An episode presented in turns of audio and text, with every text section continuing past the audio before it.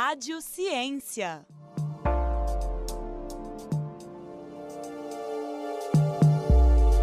Olá, sejam bem-vindos à Rádio Ciência. Meu nome é João Vitor, eu sou estudante de turismo da Universidade Federal de Ouro Preto e hoje quem me acompanha é a Jennifer Santos. Olá, sejam bem-vindos a mais um episódio do Rádio Ciência. Sou estudante de Direito da Universidade Federal de Ouro Preto e é um prazer estar aqui com vocês. No programa de hoje, nós vamos falar sobre o artigo O Debate sobre Gênero e Sexualidade na Formação dos Jornalistas, onde são relatadas experiências individuais e coletivas, ampliando reflexões que percorrem todo o período de aprendizado dos estudantes. O artigo traz importantes reflexões sobre o contexto vivenciado por um docente, né, uma docente e pesquisadora, Karina Gomes Barbosa, e o docente pesquisador Felipe Vieira Kolinski, que ainda está para ser publicado. Seja muito bem-vindo, Felipe. Obrigado por aceitar o nosso convite. Eu que agradeço. Muito obrigado, João e Jennifer. É uma alegria estar com vocês hoje. Felipe, logo de início, né, você se apresenta como docente, pesquisador, bicha, em um contexto, né, que atribui os modos de existência e resistência na sociedade. Qual o impacto que reflete nas pessoas ao se apresentar assim, no seu ponto de vista? Ei, Jennifer, obrigado pela pergunta. É, eu não considero o conhecimento como algo imparcial, objetivo, distante da realidade. Né? No próprio artigo que você menciona, né, que vocês trazem hoje como ponto de partida né, dessa nossa conversa, a gente fala que o nosso conhecimento e o conhecimento científico é localizado. A gente produz conhecimento, produz saberes e trocas e diálogos a partir das experiências que a gente vivencia e enfrenta diariamente na nossa vida, né? Então, para pensar esse artigo e o ensino de questões de gênero e sexualidade, Karina fala a partir de um lugar específico, que é de mulher, mãe, cisgênero, heterossexual, como eu também falo a partir de um lugar específico, né? Que é de um pesquisador é, homossexual que percebe, enfrenta uma realidade que é patriarcal, que é heteronormativa, que é LGBTQ-fóbica, também a partir desse lugar. É, hoje a gente tem uma discussão muito mais ampla sobre gênero e sexualidade do que havia no passado. Eu me formei em 2011 na Universidade Federal de Santa Maria, né, aqui no Rio Grande do Sul, de onde eu falo hoje com vocês. É, e eu, por exemplo, nunca tive, durante o meu curso, meus quatro anos, uma disciplina que discutisse questões de gênero e sexualidade na comunicação.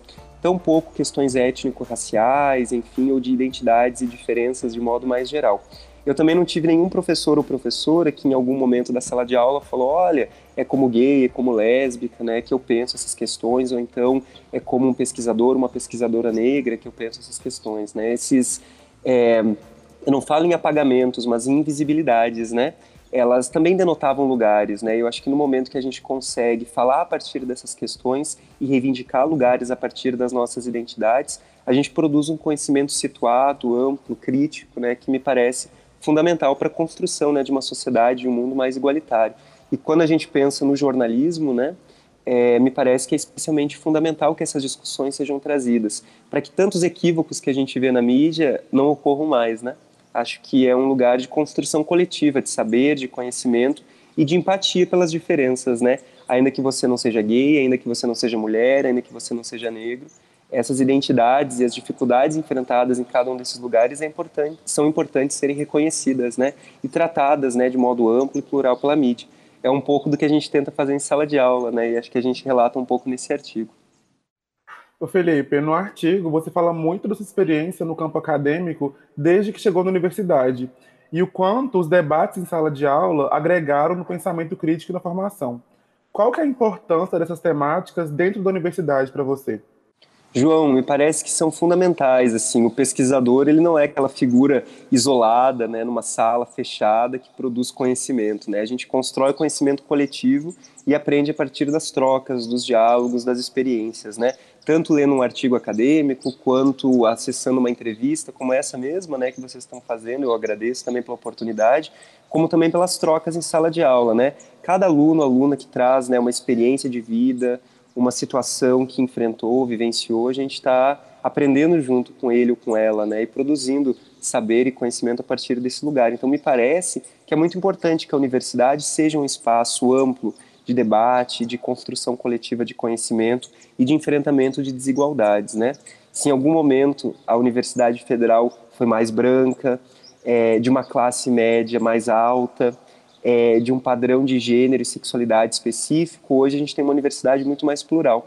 E eu fico muito feliz em compor essa universidade mais plural e também permitir né, que, através de disciplinas, de debates, de projetos de extensão, né, como eu já também fui coordenador de um projeto de extensão que debatia gênero, sexualidade e diversidade, a gente possa promover justamente essa reflexão em torno do que é ser e estar no mundo enquanto sujeito, né?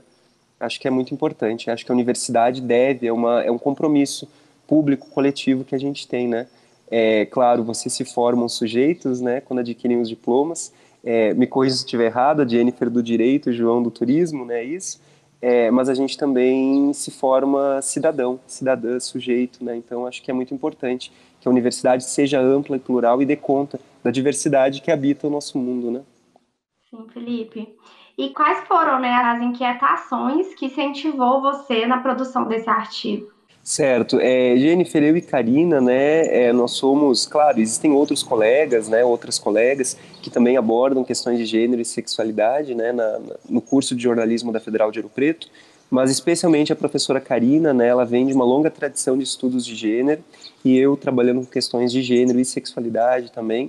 Então, é, a gente ministra disciplinas até então eletivas, né, onde essas questões é, são muito presentes. A Karina, né, a professora Karina, foi a proponente da disciplina Gênero e Jornalismo. E quando eu cheguei na universidade, né, em 2017, como professor, a então substituto, depois de 2019 efetivo, essa disciplina já constava na grade, né? E aí eu comecei a dividir essa disciplina com a Karina, né, com a professora Karina, e também nós ministramos outras disciplinas, né, como mídia, é, mídia e cidadania no Brasil, por exemplo, que é uma disciplina letiva que mobiliza muito fortemente questões de gênero e sexualidade além de disciplinas da pós-graduação. Né? Recentemente, na verdade, essa semana, foi o encerramento da disciplina de comunicação, é, comunicação e teoria queer, que trabalha especificamente com questões também de gênero e sexualidade, né, a partir de um olhar tanto de um norte, né, global, mas especialmente de um sul, trabalhos que que advêm, né, também da área da comunicação, pensando o gênero é, e a sexualidade. E aí o que nos mobiliza né, para pensar essas disciplinas, para propor esses debates, é que nós consideramos essas reflexões fundamentais para jornalistas em formação e, no contexto do mestrado, para pesquisadores e pesquisadoras né, em comunicação. Nos parece que, para além de. a gente percebe muito fortemente uma presença de trabalhos né, que discutem questões de gênero e sexualidade, seja como matéria é, do jornal Laboratório, seja como objeto, né, o assunto do trabalho de conclusão de curso, seja como tema central de uma dissertação de mestrado. Então, é, atende a uma demanda né, que é que vem desse, desse lugar acadêmico, né, de estudantes que pretendem investigar essas questões, mas também da necessidade da gente pensar enquanto formação de sujeitos, né, é, que atuarão como jornalistas, como comunicadores, como professores, professoras de comunicação, e nos parece algo fundamental. Então, o que nos mobiliza é essa percepção de uma necessidade é, para aqueles e aquelas que pretendem estudar esses assuntos e precisam dessa base teórica, bibliográfica, que também é política, né, mas também de necessidades pessoais, né, da gente debater, da gente refletir e construir juntos né, esse, esse, esse espaço né, mais abrangente, mais igualitário. E só me antecipando antes de, de responder né, a próxima pergunta, né, é, me parece que eu gostaria muito, né, assim, e sei que Karina também, é um projeto que nós gostaríamos que fosse desenvolvido, de que essas disciplinas se espalhassem. Né? Assim, é, é muito importante a gente ministrar a disciplina de gênero e jornalismo no curso de jornalismo, mas seria muito importante também que a gente ministrasse uma disciplina que debatesse identidades de gênero, sexualidade, étnico-raciais, por exemplo, no espectro mais amplo da universidade. Uma formação transversal, como acontece, por exemplo, na Universidade Federal de Minas Gerais. E eu avanço dizendo que me parece que essas disciplinas não deveriam ser optativas, mas obrigatórias. Porque quando a gente tem uma disciplina é, optativa, em geral se matriculam pessoas que já estão interessadas nessa reflexão, que já têm acesso a uma discussão prévia, muitas vezes estudantes que se identificam como gays, lésbicas, gender fluid, por exemplo, ou é, estudantes, mulheres, cisgêneros, que se identificam com pautas e questões feministas, né? E nos parece que seria muito fundamental que essa discussão fosse levada também para aqueles sujeitos e sujeitas, né, é, que ainda não tiveram acesso a essa reflexão. Né? Me parece que é fundamental que a gente possa ampliar esse debate para outros lugares, para outros cursos, para outros campi, inclusive da UFOP. Né? É um projeto que a gente gostaria muito de desenvolver, havendo possibilidade, né? havendo oportunidade.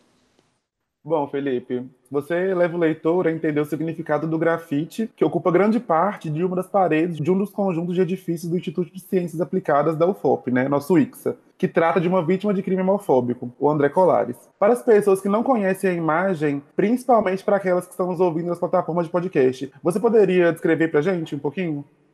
Claro, João. É, quando eu entrei, a primeira vez que eu fui à Universidade Federal de Ouro Preto foi em junho de 2010, foi maio de 2017 para participar de uma atividade acadêmica, um evento. Aí depois, em junho, eu fiz o concurso, né, o processo seletivo para professor substituto. E aí, de fato, em é, acho que foi setembro, eu comecei a dar aulas, né, na UFOP. A gente estava com o calendário um pouco alterado, né, por conta é, enfim, de questões de greve anteriores, né? É, e eu fiquei muito impactado com aquele grafite, porque quando você entra pelo estacionamento, é uma imagem, né, é, de uma figura que você identifica como masculina, num fundo é, com cores que remetem a uma discussão LGBT, porque a gente tem, né, o arco-íris e tal. É, e eu, num primeiro momento, eu não sabia do que tratava aquela imagem, né? E depois, investigando, eu fiquei sabendo que era um colega, um professor substituto como eu, do curso de economia, se não me equivoco, André Colares, que foi vítima de um crime homofóbico. Né? Ele foi uma festa de formatura, se eu não me equivoco, não era da Universidade Federal de Ouro Preto, era de outra Universidade Federal de Minas Gerais. É, e ele foi assassinado no banheiro dessa festa, é, num, num, crime violento, bárbaro, né, de, de, de homofobia. E aí essa imagem como eu falo no texto, ela representa múltiplos lugares, né? Ela é um aviso da importância da resistência, mas ela é também um aviso que numa sociedade que é cisgênero, heteronormativa, patriarcal, LGBTQ-fóbica, né? É, ser diferente é um ato de resistência. E é um ato de resistência que é combatido por essa mesma sociedade de formas violentas, tanto psicológica quanto fisicamente, né?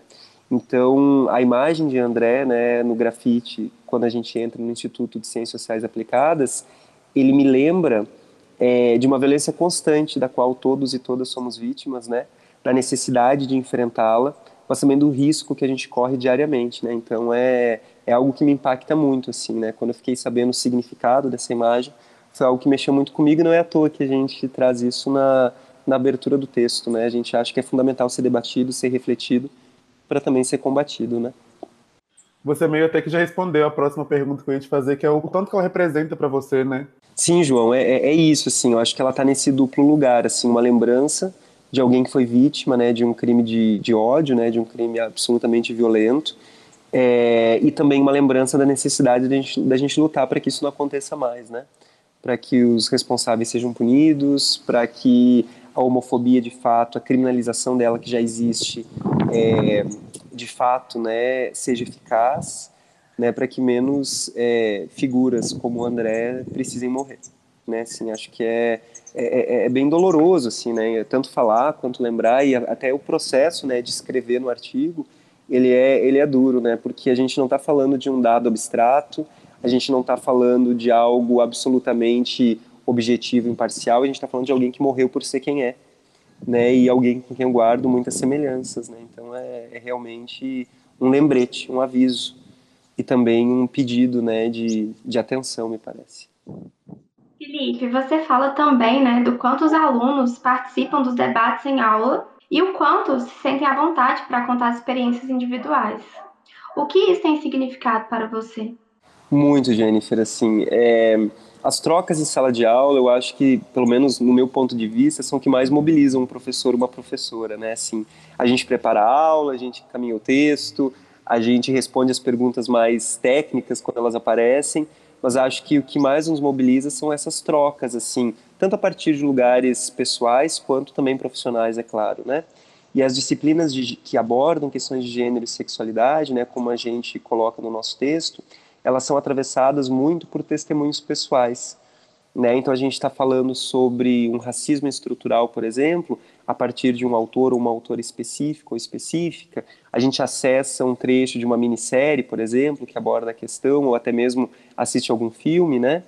É, mas me parece que a verdadeira potência né, da reflexão vem quando os e as estudantes trazem experiências vivenciadas e modos possíveis de enfrentá-la, né? A gente constrói esse senso crítico e também um senso de pertencimento a uma comunidade a partir dessas trocas, né? Então, quando uma menina, por exemplo, relata um caso de racismo numa república, ou quando um rapaz, né, comenta de como ele sofreu uma violência homofóbica no RU, por exemplo, é, por mais doloroso que sejam esses relatos, né, eles são extremamente importantes para que, em primeiro lugar, a gente perceba que a gente não está sozinho, em segundo lugar, para que a gente pense em estratégias né, de enfrentamento e que a gente, não que precise, né, porque parece óbvio, mas ainda assim precisa dizer que isso não é tolerável né, e que isso tem que ser enfrentado, seja coletivamente, né, pessoalmente, como também via, instituição, via instituição, né, é, cobrar inclusive esses posicionamentos perdão, institucionais são muito importantes. Então eu acho que é doloroso, né? São, são momentos de realmente de muita emoção, assim, né? A gente chora, a gente se abraça quando está no contexto presencial, né? No contexto remoto isso foi um pouco diferente, mas continuava acontecendo.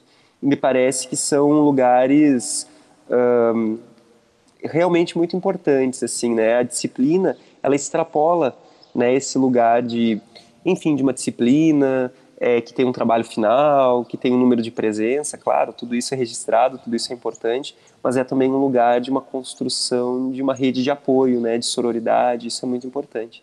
Então, acho que a potência dos depoimentos me parece que está especialmente no lugar da gente perceber que a gente não está sozinho e que hoje a gente possui uma forma muito mais organizada de enfrentamento do que havia no passado. Né? Então, acho que assim, ainda há muito, muito, muito para a gente avançar, mas já existem muitos avanços que têm que ser conquistados, né, têm que ser comemorados, perdão. E me parece que essa disciplina, essas disciplinas, esses espaços são algumas dessas conquistas, né? É, visando a importância né, de todo esse debate que a gente já falou aqui, eu gostaria de saber como a sociedade poderia participar desse momento, né, de, não, desse espaço que, né, que se limita até então ao espaço acadêmico da sala de aula. Então, é, para quem está nos escutando, né, como a sociedade poderia participar disso, Felipe? Ô, Jennifer, então, me parece que existem várias formas, né? É, nós tivemos ao longo de 2010, deixa eu ver, 2018, 2019, um projeto de extensão chamado Vidas, é, Gênero e Sexualidade, onde a gente promovia rodas de conversa abertas à comunidade, onde debatíamos questões como gênero, sexualidade, deficiência, questões étnico-raciais, né? É, um histórico de luta tanto feminista quanto LGBT, quanto também no movimento negro. E era muito interessante, porque a gente tinha sempre uma massiva e expressiva né, presença de pessoas da comunidade é, que não necessariamente frequentavam a universidade, mas que percebiam naquele espaço, naquele lugar, uma oportunidade de construção de um diálogo, né? Então, por exemplo, é, a participação em projetos me parece uma, uma possibilidade que é muito potente. É, vocês estão promovendo esse programa, né, especialmente hoje, né, esse, esse debate, que vai circular né, via podcast, vai estar disponível em outras plataformas, né, na rádio também, e, me parece que isso é muito importante porque novamente a gente também tem uma discussão que extravasa, que extrapola os muros da universidade, né? É, pensando enquanto sujeito, né? Assim, é, eu não estou em Ouro Preto, eu não estou ligado à universidade. É, o que, que eu posso fazer? Assim, eu acho que um primeiro é, momento, um primeiro movimento é a percepção de que todos nós somos diferentes, de que todos nós temos uma existência válida e que se a gente não entende alguma coisa, a gente pode se propor a escutar o outro né? Se então conversar sobre, entender os processos, se colocar no lugar do outro, né? Sem usurpar o lugar dele ou dela, é claro, mas tentando entender é, o que, é enfrentado, o que, que é vivenciado, me parece algo fundamental. A gente é fruto de uma sociedade que é racista, que é machista, que é LGBTQ-fóbica, né? Numa das nossas rodas de conversa, que discutia questões étnico-raciais, o professor Pablo, que é um pesquisador, ativista negro da UFMG, ele perguntou assim para uma plateia lotada: quem aqui se identifica como racista? E aí poucas pessoas ergueram a mão. Aí ele ergueu a mão dele e falou assim: todos nós somos racistas, porque todos nós somos frutos de uma sociedade onde o racismo é estrutural e a gente aprende a conhecer o outro a partir desse olhar e a partir desse lugar. Então a gente está num processo de desconstrução e reconstrução que é diário. Né? Então me parece assim, hoje a gente tem um acesso a redes digitais claro, não é para toda a população, infelizmente, mas já é muito mais amplo do que foi no passado, né? A gente pode acessar um vídeo no YouTube, a gente pode acessar uma, uma rede social, um Instagram de alguém que seja um influenciador ou influenciadora que fale dessas questões, que participe desse lugar. Né? A gente pode estar assistindo o Big Brother, por exemplo, que estreou agora, perceber uma fala problemática e tentar entender por que, que essa fala é problemática, né? Então a gente tem aí na Era Azevedo essa semana falando que ela não vê cor e que para ela todas as pessoas são iguais, né? O João tá ali balançando a cabeça, ele tá ligado, né, na fala que eu tô dizendo. E aí a gente ter um debate em torno, não é no sentido é, de colocar Nayara Azevedo como a vilã racista do Brasil que tem que ser cancelada, né? Mas é debater por que, que essa fala é problemática, inclusive para que ela possa entender por que, que essa fala é problemática. E agora eu vou ter que contextualizar a fala, né? Assim, ela mais ou menos dizia que ela não se, não se percebe como racista, né? E que para ela não faz diferença se a pessoa é branca ou negra, né? Assim, que na verdade, na percepção dela, perceber essa pessoa como branca ou negra seria um problema. E aí, enfim, diversas falas do movimento negro, né? É, falaram de como isso é problemático, porque na verdade não se trata de apagar essa diferença que existe, né? Mas de combater um preconceito em relação a ela. No momento que essa diferença é invisibilizada, não se consegue combater o racismo, né? Por exemplo, para pensar nessa questão específica. Então me parece que a gente acessar um programa de entretenimento, né? A gente está ali vendo reality, está curtindo e tal, mas tem um é, buscar entender por que, que, por exemplo, essa fala problemática já é um modo de inserção político numa discussão que é fundamental, né? Então acho que são alguns exemplos assim, né? Buscar leituras, buscar programas como esse que vocês estão produzindo hoje, conversar com pessoas que vivenciam, né, é, as experiências por lugares diferentes de gênero, sexualidade ou raça, né, me parece é, que são algumas estratégias importantes, né, assim, e perceber que a gente é fruto dessa sociedade que precisa todo dia aprender coisas novas, se desconstruir para reconstruir um pensamento que seja mais crítico, plural e que gere uma igualdade, né, que gere uma igualdade. Felipe, você gostaria de deixar alguma mensagem ou ressaltar a importância desse debate para quem está nos escutando agora? Bom, eu gostaria de inicialmente agradecer demais a Jennifer e ao João. A gente teve aí uma dificuldade, né, de, de conseguir agenda, né, para a gente poder se reunir. Eu fico muito feliz, né, pela oportunidade de estar aqui hoje. Agradeço muito pela paciência também, né, de conseguirem é, realizar hoje essa entrevista. Eu acho que o que vocês estão fazendo é fundamental porque é justamente promover o debate, promover uma reflexão em torno do que a gente vive diariamente, né, e da importância da gente perceber o outro, aceitar o outro a partir das suas especificidades, dos seus lugares. É, eu recomendo, justamente, né, como eu dizia antes, que todos percebamos, é, e agora eu vou fazer uma fala que é similar à da Fernanda Lima, quando ela apresentava o Amor e Sexo, teve um dado programa que ela disse não basta não ser LGBTQ-fóbico, né, ou não ser racista. Tem que ser antirracista, tem que ser anti-LGBTQ-fobia, né?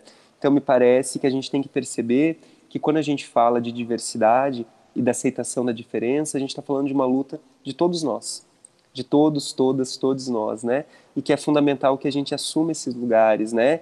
É, eu não sou negro, eu não posso falar sobre o racismo experienciado, porque eu não sofro esse racismo, mas eu posso escutar essa pessoa que sofre o racismo e me colocar à disposição para fazer o que for preciso, que tiver ao meu alcance enquanto sujeito branco, para promover é, um debate mais amplo em torno de questões étnico-raciais. Né?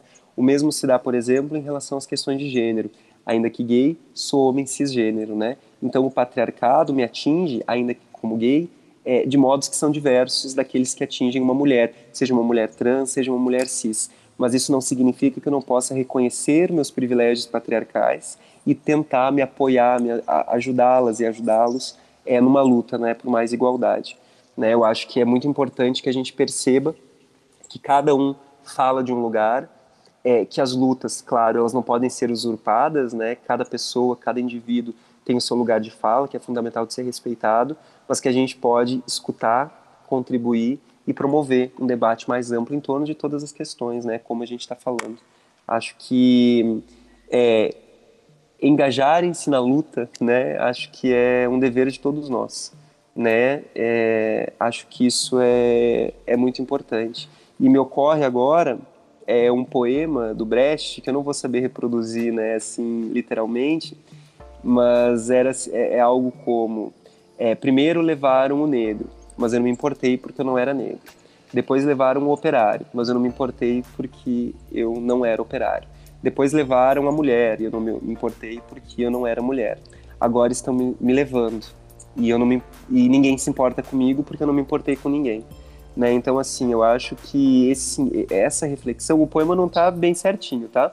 É, foi um, uma livre reflexão a partir dele, né? Provavelmente eu errei alguns trechos, é, mas é a ideia de que a gente vive enquanto sujeito numa sociedade, numa comunidade que é coletiva, e no momento que alguém é oprimido, ninguém é livre de verdade.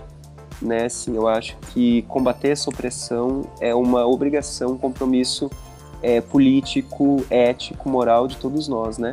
E como professor, né, assim, como pesquisador, é um pouco do que eu tento construir junto com os estudantes, né? Assim, é, para a gente ter esse mundo melhor, para a gente ter esse jornalismo mais plural e abrangente, a gente tem que fazer alguma coisa, por menor que ela seja, por mais é, simples que ela possa parecer no primeiro momento, né? Acho que é um trabalho coletivo, é, a pequenos passos, mas que tem que ser feito para que a gente consiga construir um mundo melhor acho que é isso. E agradeço imenso ao João e à Jennifer, né, pela oportunidade de diálogo, de trocas.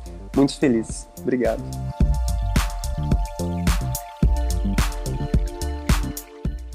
Gostaríamos de agradecer mais uma vez, né, Felipe Vieira Kolinski, por ter aceitado o nosso convite. Para você que nos acompanhou até aqui, faço o convite para que acompanhe as novas produções do Rádio FOP Educativa por meio do site radio.fop.br e das nossas redes sociais. Nosso Instagram é arroba radiofop e no Facebook Rádio FOP. Os principais tocadores de podcast é só procurar o Popcast. Até a próxima edição.